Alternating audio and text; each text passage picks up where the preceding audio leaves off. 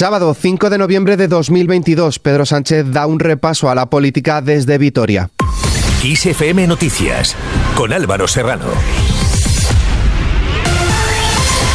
El presidente del gobierno, Pedro Sánchez, ha clausurado hoy el acto de presentación de las candidatas del Partido Socialista de Euskadi a diputada general de Álava, Cristina González, y alcaldesa de Vitoria, Maider Echevarría.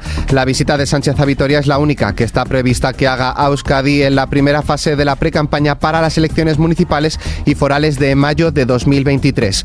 El presidente del gobierno ha asegurado que va a seguir adelante con su proyecto de aplicar un impuesto específico a las empresas energéticas y a los bancos frente a los que denomina corifeos del neoliberalismo que solo plantean problemas a las soluciones que el Ejecutivo pone sobre la mesa. Ayer volvimos ¿no? a escuchar a antiguos dirigentes del Partido Popular, al igual que los actuales dirigentes del Partido Popular, decir que esto del impuesto a las grandes entidades financieras, a las grandes entidades energéticas, está absolutamente injustificado.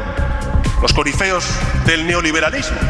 Pues siento mucho decirles lo digo con calma, pero con plena convicción de que el Gobierno de España va a continuar con su hoja de ruta de aprobar unos impuestos para que los que están arriba apoyen a los que están abajo.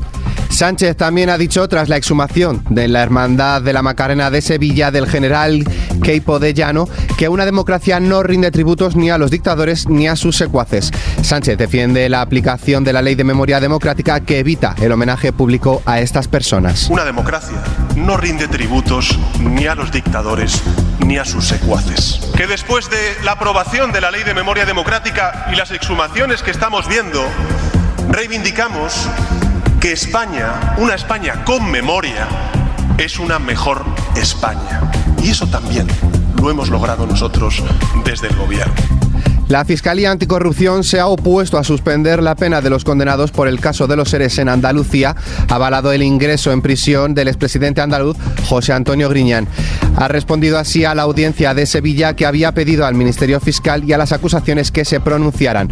Por su parte, el Partido Popular Andaluz se sumará a la petición de la Fiscalía Anticorrupción en su solicitud a la audiencia provincial de Sevilla de que se ejecute ya la condena de seis años de cárcel por malversación y prevaricación al expresidente de la Junta de Andalucía. En otro orden de cosas, el ministro del Interior, Fernando Grande Marlasca, ha dicho que no tiene ningún inconveniente en comparecer en una comisión de investigación para aclarar lo ocurrido en el asalto a la valla de Melilla del pasado mes de junio, dice si así se acuerda por parte de los grupos parlamentarios. El ministro también ha pedido al Partido Popular que deje tranquila a la Guardia Civil. Por su parte, la secretaria nacional de Interior del Partido Popular y diputada en el Congreso, Ana Vázquez, ha exigido al ministro del Interior que dé explicaciones con luz y taquígrafos sobre el asalto a la valla de Melilla, que fue, dice, una humillación para España de la que el ministro y el presidente del gobierno son responsables. En el marco económico, apagón simbólico por el precio de la luz. La subida del precio de la electricidad ha llevado a muchos establecimientos de hostelería a ver cómo el importe de su factura se multiplica. Por ello, el sector ha organizado acciones de protestas como el apagón del próximo martes en muchas ciudades españolas para solicitar medidas. En Madrid, por ejemplo, habrá un, apagado simbólico en la Plaza Mayor a las 7 de la tarde. En esta misma línea, el precio de la electricidad bajará mañana un 20% hasta alcanzar los 112,75 euros el megavatio hora. El precio más alto se alcanzará entre las 6 y las 7 de la tarde, mientras que el más barato se registrará entre las 10 y las 11 del mediodía. Más cosas, dos activistas del colectivo Futuro Vegetal se han pegado las manos a los marcos de los cuadros de la maja desnuda y de la maja vestida de Francisco de Goya expuestos en el Museo Nacional del Prado en Madrid en una acción de protesta para llamar la atención sobre la emergencia climática. Las activistas han pintado en la pared, en medio de ambos cuadros, el mensaje más 1,5 grados para alertar sobre las consecuencias del cambio climático en todo el planeta. Fuera de nuestras fronteras, el secretario de Defensa de Estados Unidos, Lloyd Austin, ha agradecido a su homóloga española Margarita Robles el ejemplar apoyo humanitario y de seguridad de España a Ucrania. Así lo indica a través de Twitter, donde revela el contenido de la conversación mantenida con Robles para coordinar la asistencia urgente de seguridad para Ucrania. Más cosas, un grupo de políticos y activistas de la oposición prodemócrata rusa se han reunido cerca de Varsovia para un congreso de tres días en el que buscan crear crear una alternativa al régimen del presidente Vladimir Putin. Josep Burrell viaja a los Emiratos Árabes. El alto representante de la Unión Europea para los Asuntos Exteriores reforzará la relación bilateral entre este país y el bloque comunitario. Borrell va a participar en un foro convenido por el gobierno de Emiratos Árabes Unidos para debatir sobre paz y seguridad en la región de Oriente Medio. Terminamos con nuestra hoja cultural.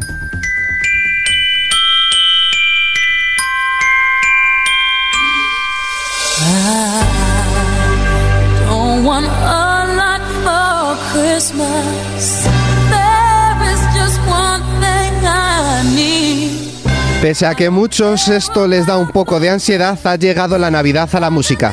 Desde hace años las redes sociales se llenan del nuevo vídeo de Mariah Carey dejando atrás Halloween y adentrándose de lleno en la Navidad con el que ya se ha convertido en el himno All I Want for Christmas.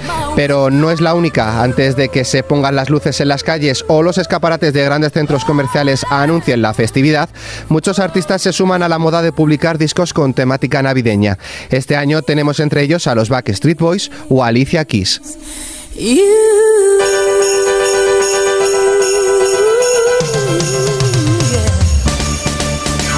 Con esta noticia, la cual podéis ampliar en nuestra web kissfm.es, nos despedimos por el momento. Más información continúa puntual en los boletines de Kiss FM y como siempre ampliada aquí en nuestro podcast Kiss FM Noticias. Con Gustavo Luna en la realización, un saludo de Álvaro Serrano, que tengáis muy buen fin de semana.